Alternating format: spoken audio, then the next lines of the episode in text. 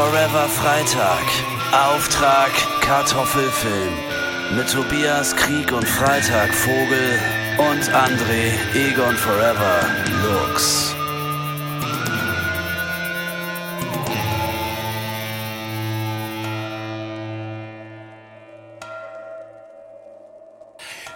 Hoppla, da sind wir wieder. Euer guter Laune Podcast. Ich wollte mal was Neues ausprobieren. Ich wollte mal was Neues ausprobieren, aber ich hasse mich jetzt Es hat schon. überhaupt Ähm, nicht funktioniert. Ja, es hat gar nicht funktioniert. Äh, Vor allem mangels guter Laune. Gute Laune ist in der heutigen Zeit geschmacklos. Mein Name ist Tobias Krieg und Freitag Vogel. Krieg und Freitag ist auch geschmacklos, aber trotzdem lassen wir den Namen jetzt so. Und äh, am anderen Ende sehr geschmackvoll befindet sich André Egon Forever Lux. Ich esse gerade Und- und, entschuldige mich jetzt schon dafür. Ja, das ist jetzt für Menschen, die äh, Misophonie haben, ist das jetzt ganz schwierig. Äh, da möchte ich mich äh, auch schon mal bei Tabi Pilgrim entschuldigen, unter anderem, die sich diesen Podcast vielleicht noch anhört, aber vielleicht auch nicht. Ähm, ich könnte es verstehen, wenn nicht. Ähm, ja. Dafür rülpst die die ganze Zeit, die Tabi. Ja, aber da hat sie eine Kunstform draus gemacht. Ah, ja. Das muss man auch sagen. Das war das Allergeilste. Sie ist ja mal mit einem äh, TikTok-Video viral gegangen, bei dem sie ganz toll ähm, Grace Kelly von Mika gesungen hat Mhm. und äh, so sämtliche Tonspuren selber eingesungen und übereinander gelegt hat. Mhm. Dieser, äh, dieses Video war so populär, dass sogar Hank Green es äh, staunend kommentiert hat. Mhm, Also das ist so richtig international, hat das so, ist das so abgegangen. Und dann wollten sich natürlich diejenigen, die sich das angeschaut haben, auch mal den anderen Output von Tabi anschauen und stellen fest, okay, fast alle Videos, da rülpst sie einfach nur so unfassbar übel. ist schon, schon Wahnsinn. Man muss, glaube ich, professionelle Sprecherin oder professioneller Sprecher sein, um sein Zwerchfell in dieser Weise verwenden zu können. Also das ist wirklich auf olympischem Niveau. Das ist der Tabi ihr USP. Genau, und Tabi wird sich, glaube ich, sehr freuen, dass es auch jetzt mal wieder um sie geht. Überhaupt ne, wieder dieses typische Ding, es geht um andere Leute. Aber eigentlich geht es nicht um andere Leute, sondern ihr habt es ja schon in der Folgenbeschreibung gesehen, es geht um einen Film. Wir haben, wir befinden uns schon wieder auf der Mission Kartoffelfilm, beziehungsweise mit dem Auftrag Kartoffelfilm sind wir in der Welt unterwegs und äh, oder in Deutschland, in, in deutschen Film, in der deutschen Filmlandschaft unterwegs.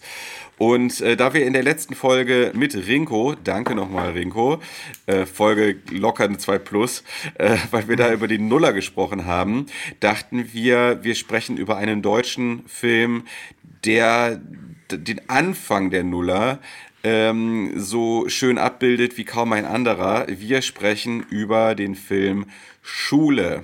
Richtig, über den Film Schule von Marco Petri, ähm, dessen zweiter Film das war. Und ich habe mir mal wieder die DVD gekauft. Der Tobias Vogel, der nutzt ja irgendwie alle möglichen Streaming-Anbieter wie iTunes und YouTunes und irgendwas. Ja, keine Hulu Ahnung. Hulu und, und, äh, Amazon und alles. Und ich kaufe mir immer noch den physischen ähm, äh, Ton- und äh, Bildträger. Ja, weil du aber auch zu geizig für die 4 Euro für den Stream bist. Ne? Du Ja, guckst weil dann ich immer, dass du so für, für ein, Weil ich halt auch Ah, sage, okay. okay. dann zahle ich 3,99 und leihe den dann digital aus und ich hab den ja dann gar nicht. Das ist ja nicht mal eine Datei, das ist dann irgendwie nur der Zugang zu irgendeiner Cloud oder sowas. So Ja, ein ja, ja. Quatsch. So ein Mo Ja, das ist, ich, ich, ich, will, ich will an dieses äh, Simpsons-Bild jetzt äh, erinnern. Old Man yelling Genau at so clouds. bin ich. Also, gen genau das. das ja, buchstäblich bin ich äh, Grandpa Simpson. ja. Nee, und Es ist ein Film, es ist ein Film aus dem Jahr 2000, aber spielt im Jahre 99, was äh, spätestens dann deutlich wird, wenn man sich den Nachfolger, die Klasse von 99 anschaut. Ähm, nichtsdestotrotz. von demselben äh, Regisseur, auch von Marco Petri.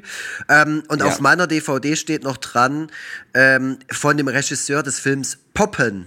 Der Film Poppen kam 99 raus und es war quasi der erste Film von. Ja, damit kann man natürlich angeben, dass man Regisseur des Films Poppen. Poppen Ja. ist. Ähm, Marco Petri ist sehr jung, sehr jung gewesen, als er den Film gemacht hat. Also sowohl Poppen als auch Schule. Auch noch recht nah an seinen, äh, an den Protagonisten dran.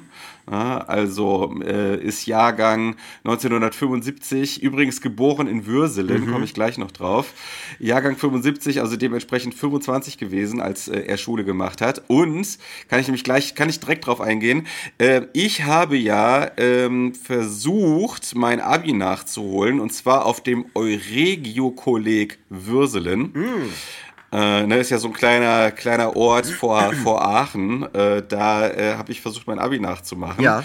Und äh, dort habe ich mit einer, äh, hatte ich eine Mitschülerin, die ein paar Jahre älter war als ich, ähm, die auch versucht hat, ihr Abi nachzumachen und es im Gegensatz zu mir auch geschafft hat. Und die ist tatsächlich mit Marco Petri in einem Jahrgang gewesen. Ach was? Und, und sagte auch tatsächlich, ähm, dass vieles, was dort in diesem Film passiert, aus der, richt- aus der echten Schulzeit inspiriert war. So, sie hatte also einige Leute und einige Lehrer hat sie wiedererkannt, die in dem Film dann irgendwie so leicht chiffriert, leicht verklausuliert dann nochmal dargestellt wurden. Also autobiografischer Hintergrund. Das ist hochinteressant, weil genau den Gedanken hatte ich selbst beim Schauen. Weil da ständig irgendwelche Dinge passieren, die nicht besonders spektakulär sind, aber wo, wo man sich vorstellen kann, wie das wirkt, wenn das jemand einem erzählt. Und dann so, oh, damals, und dann ist das Genau. passiert und der hat dies gemacht und die war auch dabei. Und ähm, so wirkt, äh, so wirken einige Szenen in dem Film. Die wirken wie die Erzählung von ähm, lustigen Schulanekdoten so. Und Ja. wo du das gerade sagst, also das Interessante ist ja auch, dass er ähm, äh, da einen Ort geschaffen hat, auch in dem Film, den es gar nicht gibt. Das merkt man an den äh, Autokennzeichen. Ich habe nämlich geguckt, was ist KER? Man sieht viele Autos rumfahren und die haben alle das Autokennzeichen KER. Und das ist ein fiktiver Ort namens Kerkweiler in Anlehnung an den Ort, an de, oh, bei dem äh, in dem Marco Petri selbst zur Schule gegangen ist, Bäs oder Baesweiler. Basweiler. Basweiler, okay. Also das E, das E ist ein Dehnungs-E. Ah, okay, das macht ja Sinn, weil die Hauptfigur, Dan gespielt von Daniel Brühl, wir kommen jetzt, glaube ich, gleich zum Cast, ähm, äh, heißt Markus Basweiler.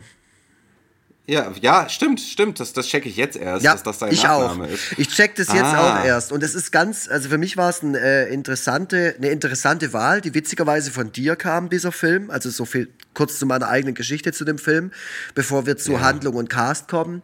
Ähm, ich habe den Film nämlich damals extrem oft gesehen. Und ich habe jetzt beim Wiederschauen nach circa, ich sag mal, 16, 17 Jahren äh, einige Parts sogar noch auswendig mitsprechen können. Wow, Ja. krass. Ja, das ist äh, Wahnsinn. Also ich habe äh, insgesamt den Eindruck, dass du viel mehr Filme als ich in deinem Leben geschaut hast. Und die Filme, die du geschaut hast, hast du dann auch noch viel öfter geschaut. Also ich bin nicht so, ich, ich bin nicht so der, äh, der Typ, der äh, so Filme tausendmal hintereinander schaut, obwohl das eigentlich bei vielen Filmen sehr lohnenswert ist und man viele Details erst beim fünften Wiedersehen so richtig äh, wahrnimmt. Aber äh, ja, ich, ich denke mal, es gibt so viele Filme und ich kann eh in meinem Leben immer nur, so- nur so einen kleinen Bruchteil davon sehen und dann bestimmte Sachen dann auch noch mehrfach zu gucken. Da bin ich dann immer so ein bisschen geizig mit meiner Zeit. Naja, Schule, worum geht es? Ähm, es ist eigentlich, äh, man kann eigentlich gar nicht so richtig sagen, dass es um irgendwas geht Ja. in dem Sinne. Das ist so ein, äh, einer, ein, ein Film, wie ich es eigentlich auch gerne mag, der nicht so handlungsgetrieben ist, sondern der eher so, der, der Film ist eher so ein Vibe, sagt man, sagen die jungen Leute heutzutage.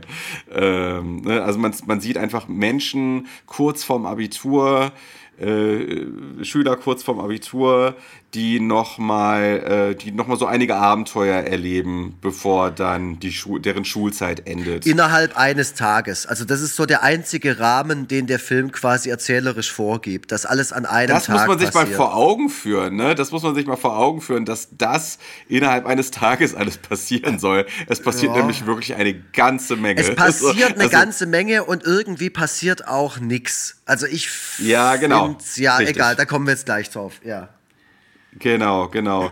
ähm, ich ich rufe mir gerade mal meine, äh, meine Notizen auf, denn ich habe, äh, auch wenn wir gemerkt haben, dass wir äh, meistens gar nicht so viel auf die Notizen zurückgreifen, habe ich Oh, ich habe mir wieder sehr viele handschriftliche Notizen gemacht und ich habe, ähm, ja, ich habe eine volle Seite, also eine A4-Seite und äh, die beginnt auch gleich mit dem, ähm, mit dem Beginn des Filmes so. Ich habe den Film mit Rebecca geguckt und sie meinte, sie hat Mhm. den auch schon mal gesehen, aber sie kann sich jetzt auch nicht mehr dran erinnern und der verschwimmt für sie auch so ein bisschen, äh, weil ich glaube, wenn man den damals geguckt hat und dann auch nur einmal, ähm, dann bleibt da auch nicht so arg viel hängen von dem Film.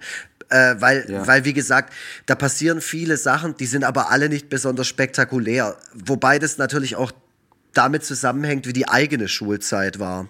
Und ich weiß noch, wie ich den damals zum ersten Mal geguckt habe, war das für mich ein ganz toller Film, weil das auch so zum Ende meiner Schulzeit war, als der rauskam, beziehungsweise als ich ihn gesehen habe. Ich habe den damals bei einer LAN-Party, habe ich den rübergezogen und dann hatte ich halt da auf meiner Festplatte irgendwie von dieser LAN-Party vier, fünf Filme. Das war noch kurz bevor ich ähm, Zugang zum Internet hatte zumindest dauerhaften Zugang. Und dann, und ich glaube auch deshalb lief der halt auf Heavy Rotation. Und der wurde mir damals angekündigt als, hey, das ist voll geil, das ist so ein Kifferfilm.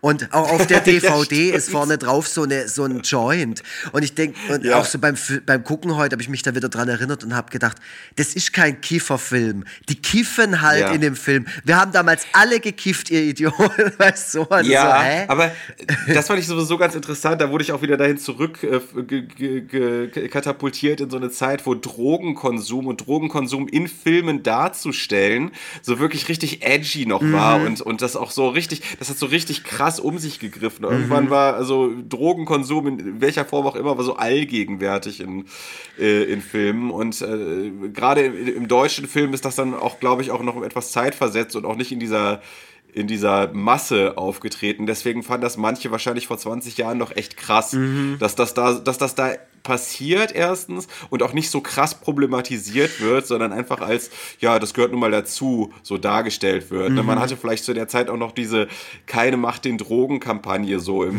äh, noch so im Hinterkopf.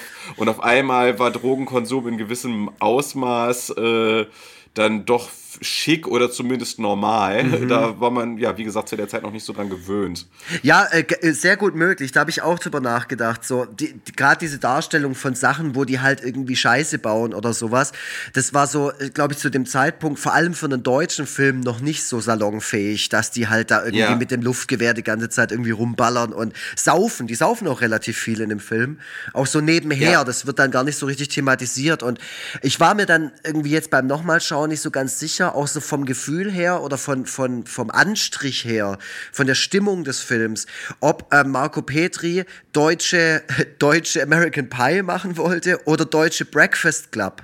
Und da kommen wir nämlich gleich Ja. zum, zum Einstieg des Films und auch zu der Musik. Der Film steigt nämlich gleich mit so, ich würde mal sagen, 90er Jahre oder auch 80er Indie-Rock ein. Genau. Ähm, interessant, Jan Plewka hat mit an der Musik gewirkt. Jan Plewka von ähm, Selig, aber auch von, ich glaube, von Tempo. Ich weiß nicht, ob du noch. Äh, Tempo, ach so, ja, ja, Tempo, also Tem- so wie äh, mit, äh, mit, mit E- EAU am Ende. Genau, ne? also Genau. auch so, ein, auch so eine Indie-Band damals gewesen. Also ich glaube, Mhm. der Film sollte eigentlich eher wie so eine Dramedy sein, aber für mich war der damals halt einfach so eine so eine ulkige kleine deutsche Komödie mit so einem Feel-Good-Vibe. Also ich, ich weiß noch, dass ich damals, als ich den das erste Mal gesehen hatte und ich meine Schulzeit fand ich sehr, sehr toll. Also nicht die Schulzeit an sich, nicht das Lernen und so, das Schulische, das war alles schrecklich, aber halt Freunde treffen, da rumzuhängen und so. Und das transportiert der Film von Anfang an sehr, sehr gut, weil man sieht, äh, nach der äh, Anfangsszene mit Daniel Brühl, wo er ähm, von, also von seiner Freundin übers Radio gegrüßt wird und der Radiosprecher ihn als Schnubi bezeichnet, was sich auch so ein bisschen als Running Gag durch den, durch den Ja. Film zieht. Äh, und ich finde, es ist ein unfassbar schlechter Running Gag. Aber egal, zu den Gags kommen wir später. Die sind nämlich alle nicht gut. Ähm, Ja. aber äh, dann, kommt, dann sehen wir gleich Bilder von dieser Schule. Und da habe ich schon auch jetzt beim Anschauen wieder so ein schönes Gefühl gekriegt äh, und bin auch dann wieder selber froh, dass ich an der Schule arbeiten darf, weil die Institution Schule, also was Bildung angeht, ist nach wie vor antiquiert und sollte dringend verändert werden. Aber so dieses dass irgendwie Heranwachsende zusammenkommen und so und da so einen Treffpunkt haben, das war für mich schon immer irgendwie äh, das Schöne an Schule. Deswegen heißt mein erstes Mhm. Autobot-Album auch Tafeldienst. Weil Ah, okay. mir wurde das damals von meinen Freunden auch immer so, vorge so vorgeworfen, so ah, der Lux mit seinem Back-to-School-Komplex. Weil ich das irgendwie nicht ganz verarbeiten konnte. Und ich glaube, nach dem Gucken von Schule habe ich auch selber den Entschluss gefasst, nochmal auf die Schule zu gehen und habe dann auch nochmal hier die, die Jugend- und Heimerzieher-Ausbildung gemacht. Achso, ich dachte, jetzt gerade hast du dir den Schluss nochmal gefasst. Nee, um Gottes Willen. nee, damals, damals, 2001 oder so, wann ich den gesehen hatte. Das wäre so geil, wär so- wenn du das jetzt hier in der Folge ankündigen würdest. So. Ich geh noch ja. zur Schule. So wie Rodney Dangerfield.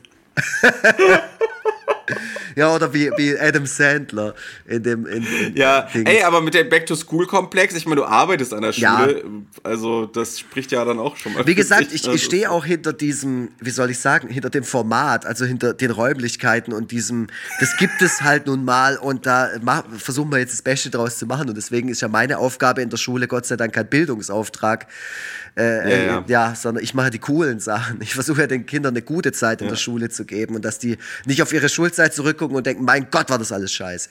Naja, Ja, man sieht ja. auf jeden Fall in der, in der Anfangssequenz die Schule abgefilmt. Äh, es sitzen ähm, Kinder da und Jugendliche, die spielen Gameboy. Das fand ich ziemlich erfrischend. Das hat auch Rebecca gesagt. Die hat gemeint, so, oh Gott sei Dank, der Film ist von 2000 und die Kinder spielen Gameboy. So, da wird dir nicht irgendwie irgendein Scheiß verkauft, so. Weißt du, wie wenn man jetzt. So eine, die haben keine eigene, die haben keine eigene Konsole erfunden. Genau, ja, Sendung. erstens das oder zweitens auch nichts, nichts von, aus der Zeit, weil der Gameboy war da ja uralt schon. Der war ja, Ja, da ja, schon klar. zehn Jahre Ja, alt oder ja, elf so. Das, das ist Mhm. halt geil, weil wenn du jetzt irgendwie einen Film machst, der in einer anderen Zeit spielt, zum Beispiel in den 80ern, dann tragen natürlich alle Knight Rider T-Shirts und, und Ghostbusters äh, Rucksäcke oder so. Äh, totaler Quatsch. So Mhm. ist, ja- niemand ist zu der Zeit so rumgelaufen mit dem, was popkulturell gerade angesagt war. Also nicht Ja. immer, nicht alle. Natürlich, die Reichen schon. Also ich, ich kann in dem Zusammenhang kann ich ähm, den Film Dazed and Confused empfehlen äh, von, von Richard Linklater. Ähm, der äh, tatsächlich, äh, warte mal, wie heißt der denn nochmal auf Deutsch? Ähm, nee, der heißt doch so. Ja, ja, der, der hat, glaube ich, irgendwie noch mal so einen, der hat irgendwie noch so einen komischen deutschen Titel. Äh, e egal, auf jeden Fall, da geht's doch, glaube ich, um, um die 60er, ne, wenn ich mich recht entsinne. Ähm, Oder 70er, Äh, glaube ich, weiß es nicht mehr. oder, war, oder war das schon 70er? Jedenfalls, äh, das ist schon ein bisschen länger her, dass ich den gesehen habe, aber was bei mir hängen geblieben ist, äh, dass da jemand versucht hat, so eine vergangene Zeit wieder auferstehen zu lassen, ohne in diese Falle zu tappen, die du gerade beschrieben hast. Also, dass das irgendwie ähm, alle schon super gut über, ähm, über alles Bescheid wissen, ihre eigene Epoche schon so komplett äh, umrissen haben, äh, nur das hören, was jetzt äh, mit ein paar Jahrzehnten Abstand aus der Zeit noch übrig geblieben ist. Und ja, wie du sagst, ne, also das, was gerade populär war, dann auch auf so einem T-Shirt vor sich herzutragen und so. Also d- d- das ist so, genau 1976 spielt der Film. Übrigens, äh, übrigens gar kein so schlechter Vergleich oder gar kein so schlechter Film, den man jetzt im Zusammenhang mit Schule nennen kann, weil das ja im Grunde auch genau darum auch geht, ne? Also äh, die, die Schulzeit geht zu Ende und einige Jugendliche erleben Sachen. So, und Genau. ähm, äh, da ist genau Con- Confusion, Sommer der Ausgeflippten auf Oh Deutsch. Gott. Naja. ähm, genau, und, und äh, spielt 1976 und äh, ist komplett nostalgiefrei. Also ich habe no selten einen, einen Period-Film gesehen, der so dermaßen nostalgiefrei ist. Ähm, Richard Linklater ist ja immer so fa- fasziniert von Zeit und der vergehenden Zeit und versucht gerne so die Zeit äh, und, und, und die vergangene Zeit so gerne so korrekt einzufangen, wie nur irgendwie möglich. Und äh, das merkt man an dem Film halt auch schon. Naja, jedenfalls. Das fand ich auf ähm, jeden Fall bei Schule sehr angenehm, dass der nicht irgendwie, aber der Ja. stammt natürlich auch aus der Zeit, der spielt nicht in den 90ern oder so. Also der Marco Petri hat ja jetzt nicht seine eigene Geschichte noch damit verwurstet, dass er irgendwie einen Rückblick oder sowas macht. Der ist sowas von 2000, der Film, das sieht man an den Ja. Klamotten, an den Haaren.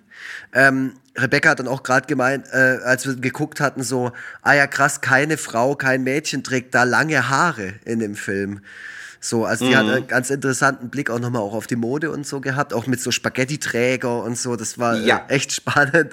Und ja, Ja. man sieht Pokémon-Karten, aber halt bei Jugendlichen, das ist auch interessant. Äh, 20-Markschein wechselt den Besitzer und es wird eine Festnetznummer auf eine Hand geschrieben und dieses Sony-Handy mit dem Rad an der Seite. Das, das kommt auch in dem Film. Da habe ich auch, oh, das war irgendwie toll, das zu sehen. Was für Ah, ein find, ja, sehe ich genauso. Das mag ich ja sowieso immer. Ich mag immer diese, diese kleinen Details am Rande, Mhm. äh, die ja wirklich so das Nächste sind, was man an so einer Zeitreise, äh, wie man an so eine Zeitreise rankommt. Ja. So, dass man, äh, genau, also das, das, äh, da, ich würde dann manchmal gerne so in diese, äh, in diesen Film dann einfach einsteigen und da gerne so rumlaufen und mir alles Mögliche angucken. Ne? So ganz banale Sachen. Voll, also ich, ich habe dann auch irgendwie gedacht, boah, ich wäre jetzt gern dabei. Also ich wäre, aber das war ja damals irgendwie, irgendwie war man ja auch, also ich war auf jeden Fall dabei. Ich habe dann auch direkt so überlegt, diese ganzen Charaktere werden dann so eingeführt am Anfang. Es gibt den, den fast den Protagonisten Daniel Brühl in einem seiner allerersten Filme, auch noch super jung so zu dem Zeitpunkt. Ja, Ähm, ist echt krass, wie auch, auch hier Babyface mit total, total krass. Aber ein sehr guter Schauspieler schon zu dem Zeitpunkt, Gott sei Ja. Dank, weil es einfach nicht so viele andere gute Schauspieler in dem Film gibt. Die, was sehr stört, finde ich, in, in, in manchen Momenten. Jasmin Schwiers finde ich ähm, auch noch gut. Äh, damals auch noch sehr, sehr jung. Ich habe auch nachgeschaut, wie alt die zu dem Zeitpunkt war, weil die ja dann später ähm, eine Liaison mit dem Schulrowdy hat. Der Schulrowdy, der schon äh, seit ein paar Jahren nicht mehr auf dieser Schule ist. Äh, Ja, das, das Geile ist ja, der Film hat ja so diese typische Krankheit, die viele Teenagerfilme haben, dass die Schauspieler alle viel zu alt sind. Mhm, absolut. Der, Schul, der Schulraudi Ist ist, ja seit, seit 36 drei so. Jahren. Der ist, der ist seit drei Jahren von der Schule runter und sieht so richtig verlebt Ja, aus. Der ja. sieht so richtig aus wie so ein 30-Jähriger. Ja, das sieht halt das sieht so aus, als wäre er so alt wie wir. ja, ja. Der, ja, ähm, und der, natürlich heißt der Stone. Also er heißt Ja. nicht Stone, er heißt irgendwie irgendwas Steiner oder so. Äh, und, aber natürlich Ja. heißt er Stone und er ist ein ganz verruchter und ganz verwegener Typ, der raucht und hat eine Lederjacke und so hochgestellte, blondierte Haare und fährt Auto. Ja, ja. Genau, also, weil das Scheißauto auch noch, also überhaupt nicht cool oder so. Aber in dem Film ist er auf jeden Fall die coolste Sau. Ähm, Ja. Zumindest bis zum Schluss. Und genau, Genau. so werden die Charaktere eingeführt. Es gibt so den leicht trotteligen Axel Stein, derzeit äh, Mhm. zu sehen bei LOL. Da ist er noch, da ist er noch dick. Da Gut, dass du das sagst.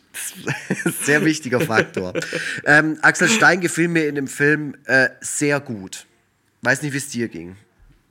Äh, äh, Axel Stein, ähm, äh, ja, absolut. Ich ist großer Sympathieträger, Mhm. einfach. Ähm, kann man sich einfach, äh, ist auch im Grunde egal, ob er jetzt gut oder schlecht spielt, man guckt sich den gerne an, wie der so. Ja, ich finde halt, er ist die einzige Figur, die so ein bisschen subtil Emotionen transportiert, wo man so versucht, Mhm. äh, anfang, an, anzufangen, ihn ein bisschen einzuordnen. Weil ähm, Ja. Es beginnt damit, dass er, er braucht unbedingt Hilfe, äh, auch illegaler, in illegaler Form bei seiner Matheprüfung, glaube ich.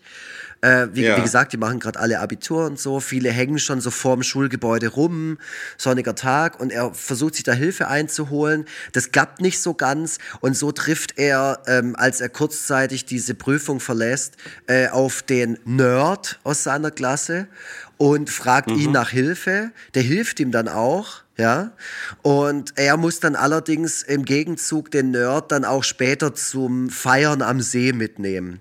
Und äh, um kurz zu dieser Feier zu springen, da gibt es oft so Momente, wo dieser Nerd dann eben Dinge tut, die er davor noch nicht getan hat, die halt ein bisschen, wie soll ich sagen, ein bisschen abenteuerlicher sind, so wie aus dem See zu kiffen oder Bier zu trinken. Und man sieht immer mal wieder einen Gegenschnitt auf Axel Steins Gesicht mit einer Mimik, dass ihm nicht so ganz wohl bei der Sache ist. Und da Ja, fragt man stimmt. Sich dann auch, findet er es gerade doof, dass der überhaupt dabei ist? Oder findet er es nicht gut, dass ein Typ, der eigentlich davor noch so unbedarft ist und so, wie soll ich sagen, so jungfräulich, dass der jetzt auf einmal Kontakt macht mit solchen schwierigen Sachen. So, ich weiß, ich weiß nicht, das zu deuten. Ja, ich glaube, er hat so einen gewissen Beschützerinstinkt Ja, ja. gegenüber dem, äh, ja, ja, gegenüber diesem äh, Streber. Ähm, ich, ich denke mal, dass es das ist. Und, und ich weiß ich auch nicht, wenn man jetzt äh, so die, den ganz großen Bogen schlagen will, kann man ja sagen, also der Film ist so einer übers Erwachsenwerden. Ja, ist Coming of Age auf jeden Fall. Und, Genau, und dann wird das halt so im Zeitraffer wird das anhand dieses Nerds dann gezeigt, ja. so ne, wie der halt so eine krasse Entwicklung durchmacht. Wie gesagt, es passiert sehr viel eigentlich an dem einen Tag. Also man muss sich zwischendurch auch immer mal wieder daran erinnern, dass es wirklich nur ein Tag ist, äh, an dem das alles passiert, an dem die Figuren das alles durchmachen. Ähm, ich finde, der Film über, überhebt sich auch ein bisschen daran, das alles innerhalb dieser ultra kondensierten Zeit darstellen zu wollen. Also manches geht man emotional, finde ich, nicht so ganz mhm. mit irgendwie. Das geht dann doch alles ein bisschen zu schnell an manchen Stellen. Ja, vor allem, weil halt jede Figur irgendwie eine Geschichte durchlebt an diesem einen Tag. Ja. Nicht nur eine und auch nicht nur zwei, sondern alle. Und das ist halt so ein bisschen, ja. ah ja gut, ja, wie du schon sagst, da wird sich so ein bisschen verhoben, ja. Ja, genau. Also hier äh, die, die Geschichte äh, mit der peinlichen Freundin, die ihn übers Radio mhm. grüßen lässt. Überhaupt die Tatsache, dass sich die Jugendlichen damals noch vom Radiowecker haben Voll. wecken lassen, ist ja an sich schon, ist ja an mhm. sich schon geil. Aber war bei mir halt auch so, ne? Also, Klar. War es bei dir auch die Synchronstimme von Tom Hanks? so, war, so ist es nämlich bei Schule. so war das die Singer. So, mhm. ja, ja, klar. Hey, das, den, den, haben wir doch damals alle gehört. es gibt aber auch halt in diesem Film so Momente mit so, also es gibt auch eine, so eine klassische Montage, wo sie alle äh, mit so einem Cabrio durch so ein Feld fahren und es läuft so, so ein Song von den Charlatans und das ist so dieser, das ist eigentlich so ein vorgezogener Moment wie von äh, Breakfast Club am Schluss mit Don't You Forget About Me. Hier ist es halt ja. ähm, dieses äh, The Only One I Know von den Charlatans das soll so, glaube ich, so ein bisschen dieses Gefühl einfangen von, jetzt ist die Jugend vorbei, jetzt ist die Kindheit endgültig vorbei, jetzt geht's nach vorne, oh, ungewisse Zukunft für jeden einzelnen Charakter und so. Und das finde ich, macht der Film leider, leider viel zu oft. Also so subtil er an manchen Stellen ist und fast, fast clever, fast, ist er an manchen Stellen so unglaublich holzhammermäßig, dass jede Figur nochmal ganz genau hervorhebt, dass sie gerade auch so ein bisschen so eine Angst hat vor der Zukunft und was erwartet uns jetzt. Und am Schluss gipfelt es dann auch noch in so einem, in, in eigentlich einem ekelhaften, nee, ekelhaft stimmt nicht, aber in, einem, in so einem zuckrigen Finale, dass es mich richtig gestört hat und dass ich auch gemerkt habe, ja. fuck, damals hat mich das vielleicht noch ein bisschen abgeholt und vielleicht habe ich sogar eine Träne in den, im Auge gehabt bei diesem Monolog, aber jetzt nicht mehr. Jetzt finde ich es einfach nur noch albern. Ja, genau. Also wir sind jetzt vielleicht so ein bisschen viel, äh, viel gesprungen. Machen so, wir ja eh aber, immer, aber. Aber ja, ich meine, klar, ne, nur, nur, nur um das äh, vielleicht äh, äh, kurz äh, zu erläutern. Also ähm, äh, es gibt da also die, die Sandra, die äh, ist äh, noch ein bisschen jünger als der Protagonist und die lässt ihn halt übers Radio auf eine für ihn peinliche Weise grüßen. Äh, er ist insgesamt auch nicht mehr ganz so glücklich mit der Beziehung und ähm, ja, äh, zeigt ihr so ein bisschen die kalte Schulter mhm. und treibt sie damit in, in die Arme des Draufgängers, der äh, ja, sie nach allen Regeln der Kunst versucht zu verführen, dem es dann auch fast gelingt, aber im allerletzten Moment äh, weist sie ihn zurück und dann kommt halt eben es am Ende dazu dieser großen Ansprache. Äh, das war übrigens einer der, der Punkte, der mich ähm, am meisten, äh, mit am meisten gestört hat. Das ist ja wieder so dieses typische, was gerade bei Filmen, die schon so ein bisschen älter sind, äh, oft auftritt, äh, dieses Frauenbild. Ne? Mhm. Ähm, das Sandra ist im Grunde wie so ein Spielstein, ähm, der von sowohl dem Draufgänger als auch von ihrem Freund die ganze Zeit so immer nur so gespielt wird ne, und auf so einem Spielfeld so hin und her gerückt mhm. wird. Äh, sie hat so wenig, ähm, sie kann wenig so mit ihren eigenen Wünschen und Träumen und ihrer eigenen Persönlichkeit irgendwie ähm, sich, sich äh, äh, hervorkehren, sondern ähm, sie dient einfach im Grunde nur so als Projektionsfläche, mit der sowohl der Protagonist als auch der Draufgänger äh, halt so ihre eigenen seelischen Untiefen halt irgendwie so dem Publikum zeigen ja, ja. können oder ja. Ganz genau. Sehe ich auch äh, so. Das ist so ein bisschen schwierig, ja. Ja, also Rebecca hat es auch gesagt. Sie hat auch irgendwie so ab einem Dreiviertel irgendwie gemeint, so, also die dargestellten Mädchen und Frauen in dem Film sind ja interessant. ja. nur so, hm. ja, auch diese Sexbombe, ne, mhm. die aber dann auch wirklich keine, eigen, keine andere Eigenschaft hat, außer das. Bettina das so Zimmermann. Das, Einzige. Ne? das ist Bettina ja, ja, genau. Zimmermann, die Frau von, von Kai Wiesinger. Ähm, ja, die ist, auch, die ist auch am Schluss halt einfach nur so mit dabei. Also die, das ist Ja, wirklich ja, nur, genau. ja, die ist nur dazu da, damit die Jungs dann noch mal kurz so, äh, die habe ich Ja, dann gemacht, äh, so halt. Und es gibt nur einen einzigen Charakter, die halbwegs okay ist von der Darstellung. Das ist diese Theresa, die ihn eigentlich äh, und die verkackt natürlich auch noch direkt was, also dem dem Axel Stein dann zu helfen mit seiner Mathe-Geschichte, woraufhin er ja den Nerd trifft. Ähm, und ansonsten ist die leider unwichtig, obwohl die in den Momenten, in denen sie auftaucht, immer das Vernünftige sagt und auch immer korrekt ist. So. Ja. Ähm, ja, es war, da wurden auch extrem viele Chancen verpasst. So. Ja, also man kann sagen, also das, weil du sagtest, du weißt nicht, will der American Pie oder Breakfast Club sein? Also er will irgendwie beides Ja. sein. Er will auch, glaube ich, er will auch, glaube ich, so eine Hommage sein. Der Film will auch so eine Hommage an so Schul- und gerade so amerikanische Schulfilme Mhm. sein, Teenagerfilme. Und äh, deswegen auch äh, ja in alle Richtungen mal irgendwie so, ähm, so Anlehnungen äh, an, an diese verschiedenen Filme äh, zeigen. Mhm. Ne, da, da, muss, da muss es dann auch mal kurz, äh, muss auch mal kurz Fäkalhumor her und ähm, Ne, dann, dann, dann furzt halt einer mal ganz laut und vernehmlich, aber das dann auch irgendwie, das wird dann auch eben nur so ganz kurz mal gemacht. Äh, dann muss es ein bisschen sentimental und äh, versucht tiefsinnig werden und irgendwie, ja, äh, also nee, es, es soll nicht nur besonders viel Handlung und Persönlichkeitsentwicklung, sondern auch ganz viele unterschiedliche Facetten sollen alle irgendwie so in diesen Film reingequetscht werden. Es ist auch so ein bisschen, man denkt so ein bisschen, okay, äh, es ist ja eh ein Wunder im Grunde, wenn jemand mal das Geld das Budget zur Verfügung gestellt bekommt, mal einen Film zu machen. Und vielleicht hat sich das der Regisseur auch gedacht, ey, jetzt habe ich schon mal Mhm. die Möglichkeit, einen Film zu machen. Und dann packe ich aber auch so viel, wie es nur irgendwie geht, da rein. Es muss alles irgendwie mal untergebracht Ja, ich, werden. ich will dem Film auch ehrlich gesagt gar nicht mal absprechen, dass er liebevoll gemeint ist. So. Also man merkt ihm schon in der Handschrift an, dass die Person, die den gemacht hat, da jetzt nichts runterkurbeln wollte, sondern dass da Nee, schon absolut was, nicht. da steckt auf jeden Fall was äh, an persönlicher Geschichte drin und auch, auch an, an ganz viel Auseinandersetzung so. Also der ist gar kein bisschen, der Film ist nicht zynisch. Nö, gar nicht. Form Und und ich meine, wenn da der Bernd Eichinger ums Geld, äh, um die Ecke kommt und mit dem Geldschein wedelt, dann, äh, oh geil, und jetzt habe ich die Möglichkeit, diese Geschichte hier, die ich schon lange mit mir rumtrage, zu verfilmen, dann mache ich das jetzt auch genau so. Ja. Ja. Es ist ein absolutes, es ist ein absolutes Herzensprojekt Mhm. so. Aber, aber diese Ansprache, die da zum Schluss kommt, wo es nämlich dann, dann nochmal darum geht, ja, er wollte doch bloß die Zeit mit äh, seinen Freunden Mhm. verbringen, mit denen er so viel durchgemacht hat und so weiter und so fort. Das Ding ist, das, das Ding ist halt, das Ding ist halt, vieles bleibt einfach nur Behauptung. Ja. Und es wird aber, es wird aber in der vorangegangenen Handlung nicht durch starke emotionale Szenen wirklich untermauert. Das stimmt. So, er sagt einfach nur am Ende, es ist so, ne? wir haben so viel zusammen durchgemacht, der und der und der und der, aber es bleibt alles im Grunde nur Behauptung, weil alles immer nur so kurz, weil alles immer nur so kurz äh, angerissen, angeteasert wird, ähm, ja, und, und dann aber doch, dann geht's dann doch wieder zum nächsten Plotpoint weiter, ohne, ja, das Voll. richtig, da richtig in die Tiefe zu gehen. total. Und ich, es ist natürlich immer schwierig, wenn eine Figur äh, dem Zuschauer oder der Zuschauerin erklären muss, wie sie sich fühlt oder halt einfach, was die Motivation ist oder so. Es ist ja am Schluss gibt es ja auch einen Monolog vom Schulraudi, also vom Stone, der dann sagt, Ja. äh, ja warum bin ich noch hier auf der, also so, auch so urplötzlich. Also die, die Ja, haben kurz einen ja. Konflikt, dann batscht er den kurz um, also der, der Stone, den Daniel Brühl, schlägt ihm kurz ins Maul und der, der liegt am Boden genau. und dann auf einmal kommt er so zur Besinnung und sagt halt, ja, warum meinst du, warum ich hier die ganze Zeit an der Schule rumhänge? Und es stimmt ja auch alles, was der sagt. Also das ist ja, das Ja. wird einem ja sofort klar. Also, weil Genau. wir verfolgen die Figuren ja. Wir kriegen ja ein bisschen was von denen mit und von ihren Gefühlswelten.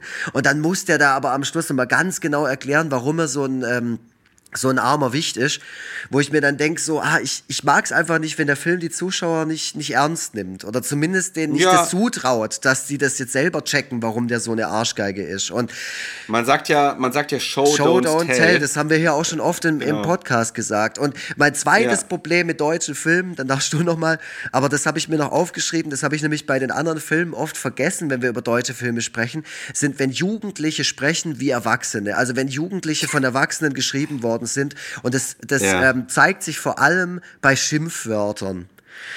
Also ich sag jetzt mal nur, folgende Schimpfwörter werden vom, ich sag mal von dem Clown der ganzen Nummer von äh, Dennis Moschito, heißt der Schauspieler. Er wird im Film, auch nochmal eine ganz schwierige Nummer, von allen Protagonisten und allen Beteiligten hauptsächlich der Türke genannt. Das fand ich auch so, oh, come on, weißt du, so, ah, okay. Oh, ja, ja. Gott sei Dank hat sich da noch was äh, verändert. Aber ähm, ja, der, er wird der Türke genannt. Ihr kennt den Schauspieler auch, spielt bei Kebab Connection mit. Super Schauspieler übrigens, Dennis Moschito. Aber er muss so Sachen sagen wie, du Pappnase oder Mädchen nennt er kleine Keulen. Er, er beschimpft jemanden in dem Film als Haubentaucher, Eierläufer, Luftpumpe und Büchsenöffner. so sprechen nicht mal Figuren aus TKKG-Hörspiel 1992. Ja.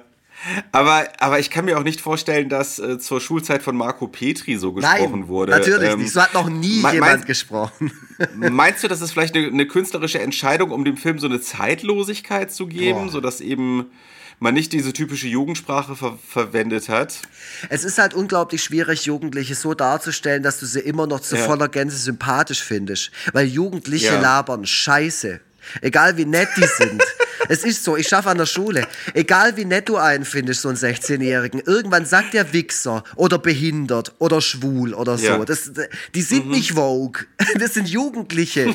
Also weißt das, das ist das Problem. Also natürlich gibt es da Ausnahmen, um Gottes Willen, ich will mich hier nicht im Kopf. Aber du weißt, was ich meine. Ja, ja. Ja, ja, klar. Und deswegen, also wenn du die realistisch darstellen willst, dann, dann müssen die natürlich zwischendurch auch Sachen sagen, die man als Erwachsener Gott sei Dank nicht cool findet. Deswegen ist man fucking erwachsen. Ja, ja, ja. ja, ja. Und das, ja. Gut. Aber, aber ich will, äh, äh ich, ich will unterm Strich trotzdem sagen, also ich muss sagen, ich, ich habe diesen Film angefangen wie so eine, wie so eine unangenehme Pflicht Mhm. Weil ich mich noch so, weil ich mich, weil ich, weil, weil ich mich noch so daran erinnern konnte, wie schwierig es war, durch Manta Manta und Manta der Film so durchzukommen. Ja, ja. Na, das war schon teilweise so, oh, Alter, ey, wie so eine Hausaufgabe oder so. Ähm, und hab wirklich das Schlimmste befürchtet bei Schule und war dann unterm Strich positiv überrascht. Ähm, eben, ich habe die ganzen Fehler gesehen, mhm. aber äh, weil eben weil dieses Herz und dass es eben nicht zynisch ist und was wirklich ein Herzensprojekt von dem Regisseur war, weil das die ganze Zeit so durchschien. Mhm.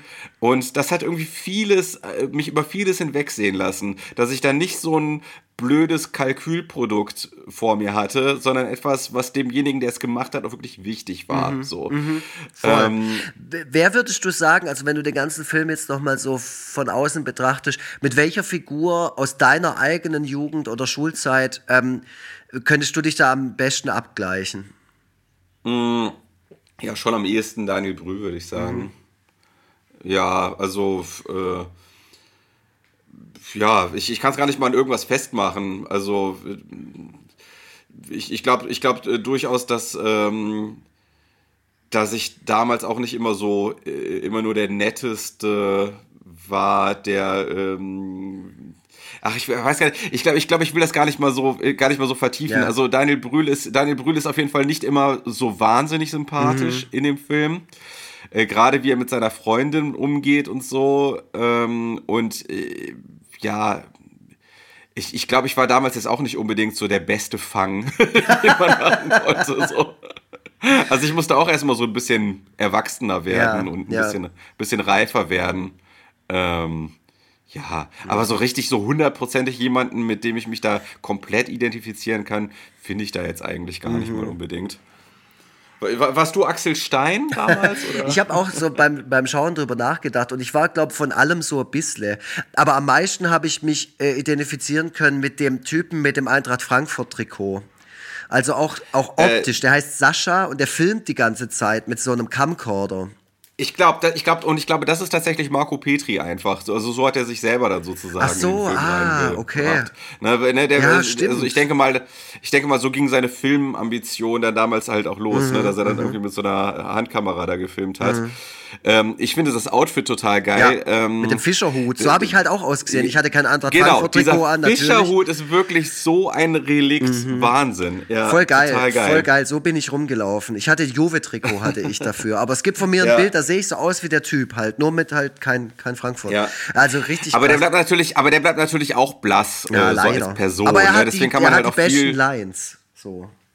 Ja, das mag durchaus sein. Also man kann trotzdem halt viel in ihn hinein interpretieren. Man weiß eigentlich ja gar nicht so richtig, wie er ist. Ja. So, ne? Also das, wie das ja bei allen anderen in dem Film eigentlich auch so, auch so ist. Ähm, ja, äh, also ich finde, äh, wie gesagt, also dass der Film so eine Seele hat, so Herz hat, das rettet ihn. Äh, ich finde den Soundtrack äh, teilweise ähm, ganz, ganz Ja, schön. Die Se- kommt auch.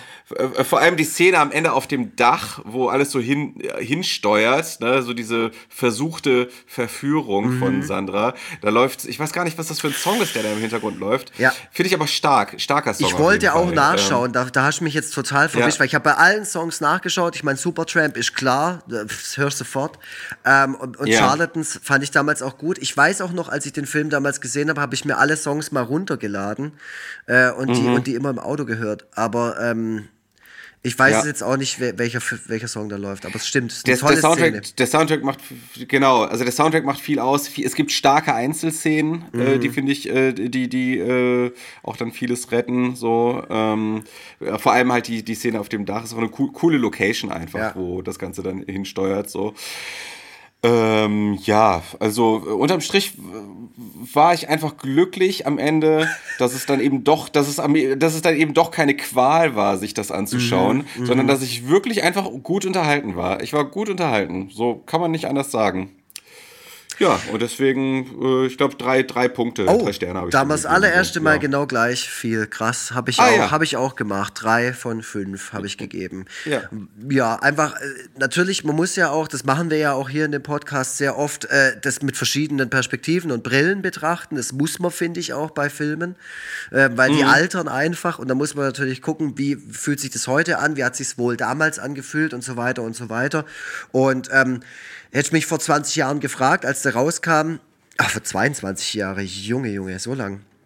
Ähm, Ja, ist der Wahnsinn. Hätte ich ihm wahrscheinlich deutlich mehr Sterne gegeben, vielleicht, also nicht ganz fünf, aber vielleicht schon so viereinhalb oder so, weil er mich Mhm. schon damals irgendwie gepackt hat und ich ja auch in einem ähnlichen Alter war und das irgendwie fühlen konnte so. Äh, aber jetzt Ja. mit dem Abstand ähm, und natürlich, ja, mit der ganzen Geschichte und so würde ich trotzdem immer noch sagen, eine solide 3 ähm, und vielleicht eine äh, Cook-Empfehlung. Weil ich glaube, das ist jetzt so ein Film, den die Hörerinnen und Hörer nicht zwingend gesehen haben. Das, äh, also ich denke mal, Manta Manta, Kein Pardon und Nosferatu, was wir bisher hatten, haben schon die meisten gesehen, aber ich glaube, den nicht so. Ähm, ja, weiß ich gar nicht. Ja, kommt ein bisschen darauf an, was für eine Generation man ist. Ja. Das ist jeden, das ist einer, das ist auf jeden Fall einer, der nicht, also der so von den jungen Leuten jetzt nicht unbedingt immer wieder ausgegraben wird. Also das kann man sich jetzt nur nicht vorstellen, dass so jemand, der 20 ist, irgendwie plötzlich auf den Film Schule stößt und sich den dann anschaut. Also das kann ich mir, das kann ich wirklich am besten Das glaube ich vorstellen. auch nicht. Äh, ja, nee, nee. Also Also den, man kann den also auch unter dieser Nostalgie, äh, unter diesem Nostalgie-Aspekt kann man den noch nicht so gut schauen. Also Nee. dafür ist die Zeit dann doch noch ein bisschen zu nah dran. Ähm, es gibt sicherlich viele 20-Jährige, die Breakfast Club oder, oder Ferris macht blau für sich entdecken Ja. und, äh, und das abfeiern. Aber äh, ja, das ist dann halt eben auch schon ein bisschen weiter weg und äh, deswegen kann man es dann vielleicht ein bisschen mehr genießen. Ja. aber er fühlt ja. sich, er, wir haben ihn jetzt die ganze Zeit auch mit amerikanischen Filmen verglichen, aber ich finde, er fühlt sich trotzdem sehr, sehr deutsch an. Also er fühlt sich schon mehr wie die eigene Schulzeit an als ein amerikanischer Film. Und das liegt auch Ja. daran, der ist in Unterhaching gedreht. Ähm, und man sieht viel auch von der Stadt. Das ist auch so ein geiler Moment, wo der am Schluss dann dasteht und die steht auf dem Dach von der Schule und das soll eigentlich auch so ein monumentaler Moment sein. Und der Stone, der meint so, sieh dir das an! Und dann kommt so der Gegenschnitt auf die Lichter von der Stadt von Unterhaching. Da, da hat Unterhaching leider Ja. nicht viel zu bieten. Das, so, das soll halt jetzt irgendwie Chicago sein. Und, ah, sieh dir das an! Wir stehen hier auf dieser Schule und da unten siehst du Unterhaching bei Nacht. da musste ich auch kurz lachen. Ähm, aber ja, so, er hat schon so ein paar Momente, die so ein bisschen äh, unfreiwillig komisch sind, auch hauptsächlich durch die, durch die Dialoge, durch die Schreibe der Dialoge auch. Also so, Ja. so geile Sätze wie, mach mal hin, da stehen zwei korrekte Schlampen. So, hä, was? Wer hat denn das geschrieben? Gottes Willen. Oder ich kiff wie ein Bagger. Habe ich auch schon, hä? Be- Hä? Das ist der dümmste Vergleich. Oder auch, eine, auch ein krasser, krasser Satz, den hat die Rebecca nur so ganz ähm, staccato-mäßig wiedergegeben, nachdem er gesagt wurde, so leise vor sich hin. Äh, wenn ich eine Alte hab, bin ich der Einzige, der die nagelt. Finde ich auch. Was? das für eine Scheiße, Mann. Aber ich glaube, Nageln hat man damals wirklich gesagt. Ich kann mich Ja, erinnern, in dass das so ein Wort ist, das in meiner Jugend. ich habe das Gefühl, das ist so ein Wort, das in meiner Jugend öfter mal fiel. Hat man bei euch auch Poppen gesagt? Ja, ja, ja, ja, ja. Alter Schwede, dass der, dass der den ganzen Film so genannt hat, ne? Oh, Mann, oh unangenehm. Mann. Ja, aber ein, ein schöner Satz übrigens, weil dein Name auch drin vorkommt, ist, äh, die, die sind dann bei so einer Hausparty und das, es war ein toller, äh, eine tolle Szene, weil so Hauspartys gab es bei uns auch. Also generell Mhm. muss man auch sagen, der Film ist sehr provinziell. Also der ist wirklich, Ja. ist, es ist kein urbaner Film. So und äh, Ja. dementsprechend ist dann auch diese Hausparty echt eigentlich eine lame Veranstaltung mit ganz schrecklichem Licht in so einem Keller, wo du denkst, ja okay, aber so war es halt bei uns damals auch. Das war ja nicht cool. Und dann ähm, werden die äh, Leute da empfangen mit dem Satz von der Gastgeberin ähm, wegen dem Essen, ah, da ist das Buffet, aber aufpassen, Tobi hat auf die Fladenbrote gekotzt. Fand ich einen schö schönen Satz. Ach ja. Ich wollte gerade mal gucken, was Marco Petri noch so gemacht hat. Der hat tatsächlich einen relativ frisch, hat er noch einen Fernsehfilm gemacht, der bei der Kritik wohl auch gut lief. Mhm. Mona und Marie. Äh, und der auch ziemlich hohe Einschaltquoten hatte. Also das heißt, ähm, ja, dem geht's gut. Marco Petri geht's gut. Genau. Der hat sich äh, und ja, viele, die bei dem Film mitgespielt haben, äh, vor allem allen vorweg Daniel Brühl, Klar. der jetzt mittlerweile Holly Hollywood-Star ist. Wahnsinn. Ja, auch, auch, einige- äh, auch Jasmin Schwiers hat man später noch in vielen so ähm, Blockbuster, deutschen Blockbuster-Filmen gesehen, wie Tattoo zum Beispiel. Da spielt die mit. Ja, ja. Genau. Und ganz interessant äh, finde ich ja Marco Petri, weil du auch die Klasse von 99 ähm, angesprochen hast. Das ist quasi so der, der, der Nachfolger in Mind. Da spielt dann auch Axel Stein nochmal mit, allerdings nicht als Ja. der gleiche Charakter, weswegen das dann auch nicht Kanon ist. Ja, äh, also da wird auf jeden Fall äh, viel von dieser Leichtigkeit und von dem Lustigen wird da so auf den Kopf Mhm. gestellt. Ne? Das ist so ein bisschen der, das ist so ein bisschen das Besondere an der Klasse von 99, dass da, dass, dass, dass es da wirklich richtig hart dann auch irgendwann Ja, ja, äh, der, der, also geht. der es stirbt auch jemand genau, und so. Der verhält sich quasi zu Breakfast Club wie ähm, St. Elmo's Fire, falls du den kennst. Äh, den habe ich nicht gesehen, Ja. aber ähm, ich, ich vertraue dir da mal. Äh, ich, ich, also Klasse von 99 kann ich mich vor allem daran erinnern, weil äh, mit meiner damaligen Freundin war das mein erstes Date, Oh, dass wir da in diesen Film, dass wir in 2003. den Film gegangen sind. ja, genau. spielt Matthias Schweighöfer mit übrigens, ja. Ja, also deswegen denke ich an den Film manchmal zurück, so weil das so, so das, der erste, das erste Date war. Ich weiß noch, wie wir da in dieses Kino reingegangen sind und da hing so ein riesiges Plakat vom Film Swimming Pool, der zur Zeit, zu der Zeit auch in den Kinos war. Boah, den will ich eigentlich Ähm. unbedingt in der Halloween-Folge besprechen. Swimming Pool? Ja, der, der wo die Äh. Donuts den Soundtrack dazu gemacht haben. Ah, nee, nee, nee, du meinst was anderes. Ah, Ich meine okay. Hm, den, den französischen, es gibt einen französischen Film, der heißt okay, auch Swimming okay. Egal. Äh, äh, ja, also daran denke ich dann manchmal zurück. Deswegen ist Klasse von 99 für mich in meiner Biografie auch tatsächlich der bedeutsamere Film als äh, Schule. Wie, ich bin übrigens auf den Film Schule gekommen, weil ich äh, Nuller Jahre deutsche Filme bei Google eingegeben habe und Schule gleich als erstes angezeigt wurde. Und da habe ich gedacht, ja komm, den nehmen wir. Und ich finde, es hat sich doch dann doch schon gelohnt. Also ich bin doch äh, am Ende dann doch froh, dass ich den nochmal geschaut habe nach all der Zeit. Ja, ich auch, Genau. ich auch. Also ich habe ein bisschen Angst gehabt, weil ich halt, weil der halt eine Zeit lang echt sowas, so, so ah, jetzt kein Lieblingsfilm war, aber zumindest halt ein Film, den ich oft geguckt habe und den ich echt mochte, aber das halt schon Ja. so lange her ist und ich hatte dann so ein bisschen so, äh, und jetzt konnte ich ihn aber mit dem einen und dem anderen Auge irgendwie schauen und äh, habe damit jetzt auch meinen Ja. Frieden gemacht, aber glaube ich gucke ihn nicht nochmal. Nee, nee, nee, Ich glaub, das, muss, das muss er wirklich nicht Ich sein. glaube, mit diesem Podcast schließe ich auch diesen Film in meiner Vita für mich ab. Ja, ja, ja. Wir haben ja schon so, wir haben ja Pläne, was, was, äh, wir haben ja schon mal so grob über Sachen gesprochen, die für uns auch noch interessant wären. Und äh, ja, da darf man auf jeden Fall gespannt sein, wie es bei uns weitergeht. Gut, dann, äh, ja, wir, das haben wir doch kompakt geschafft. Ja, also total. Ich bin ganz Ich, ich, begeistert. meine Endfrage wäre nur, würdest du denn diesen Film empfehlen? Würdest du sagen, schaut euch den mal an? Ja. Ja. Ich finde auf jeden Fall. Also kann man sich gut angucken. Kann man sich gut angucken. Äh, sollte man tun. Äh, auf der anderen Seite habe hab ich ja gerade schon gesagt, es gibt so dermaßen viele Filme äh, und man kann eh nur ganz wenige davon im Laufe seines Lebens schauen. Deswegen ist es auch auf der anderen Seite ähm, nicht unvernünftig, sich äh, stattdessen einfach irgendwas anderes anzuschauen. Also es ist ähm, ja keine verlorene Zeit, aber natürlich gibt es dann auch wie man alleine schon an dieser Bewertung von drei von fünf Sternen merkt, gibt es natürlich auch da noch tausende bessere Filme. Ja, mit Ja. dieser ambivalenten Aussage müssen wir dann jetzt irgendwie leben. Okay. Ja, gut. Dann, Dann mach du mal einen ich bin An ganz erstaunt, dass wir, dass wir nicht schon wieder die Stunde gerissen haben, sondern sogar noch äh, deutlich drunter geblieben sind. Ja, also ich habe ähm, äh, ich hab ein bisschen Feedback gekriegt, das kann ich ja jetzt auch noch mal kurz sagen, äh, zu den letzten Folgen Ja. so. Also viele, viele schreiben mir und sagen, sie finden Auftrag Kartoffelfilm total super. Äh, unser Mhm. Hörer Höflich hat äh, sogar geschrieben, dass mit Ausnahme der Rose unser Spin-off gerade für ihn so das Beste ist und er sich immer auf eine neue Geil. Folge freut. Und das ist so geil, weil ich dann denke, ah, ich weiß ja, wie sich das für mich selber anfühlt, wenn ich äh, zum Beispiel die Push-Nachricht bekomme, dass eine neue Folge Podcast statt oder sowas äh, online ist, dann ist oh geil, ja, jetzt habe ich wieder was zum Hören und freue mich schon so drauf. Und wenn es euch auch so geht ähm, mit unserem Podcast und vor allem auch mit diesem schönen Spin-off, das uns, glaube ich, sehr viel Spaß macht, ähm, ja. Ähm, dann ist es cool und dann hören wir das auch gerne. Also nur her mit dem Feedback.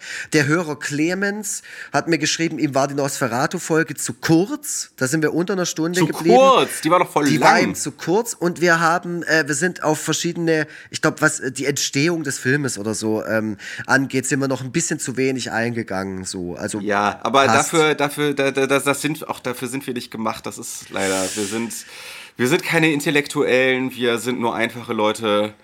Wir sind nur Leute, Leute aus einfachen Verhältnissen, die versuchen mit ihren ja, begrenzten Kenntnissen Ja. da irgendwie was abzuliefern. Genau, So aber, ist aber vielen, vielen Dank für dieses ganze positive Feedback. Es war durchweg positiv bisher äh, und es motiviert auch. Und ich möchte an dieser Stelle, bevor der Tobi den Abbinder macht, hier äh, noch kurz ähm, äh, auf das Intro eingehen. Das ist von unserem musikalischen Freund Grillmaster Flash von hier von äh, Auftrag Kartoffelfilm. Yes. Und der bringt am, jetzt pass auf, ich muss noch ganz kurz das Datum googeln, aber bald ist es soweit. Er bringt nämlich sein neues Album raus. Das heißt komplett ready, erscheint auf Grand Hotel van Cleef und erscheint am 20.05. Und ihr solltet es äh, euch auf jeden Fall kaufen. Ich habe es schon gehört, ich habe den Pressetext dazu verfasst. Es ist wahrscheinlich Grillmaster Flashs bisher bestes Album. Geil, Ja. geil, sehr gut. Komplett ready ist auch ein, einfach ein geiler Titel. Voll, auch geiles Cover und so. Die Songs alle super. Geiler Typ. Ja, sehr schön. Wunderbar. Bin ich gespannt. Gut, dann äh, ja, haben wir das auch wieder geschafft. Äh, ich, ich dachte eigentlich, ich schaffe heute Nix. Neben, der, neben dem Podcast schaffe ich nichts mehr, habe ich gedacht. Ah, jetzt. Und ich muss, hier, ich muss mich jetzt mit der äh, Aussicht anfreunden, dass ich vielleicht doch noch zusätzlich was arbeiten muss. Naja, Jetzt muss gut. der Typ So, noch die Spülmaschine ausräumen, hey. Nur So, weil wir ja, hier so Gas gegeben haben. Genau, so sieht's aus. ja, dann äh, fange ich, fang ich schon mal an. Ich hoffe, ich muss nicht noch irgendwas nachspülen, weil die Spülmaschine schon Ah. wieder irgendwie Scheiße gebaut hat. Ja, ist immer das Schlimmste. Ja. Naja, äh, äh, bleibt uns treu, äh, empfehlt uns weiter. Ich bin raus. Tschüss. Ja, tschüssle. Schnitt, Mix und Mastering von iLaid Back Sound.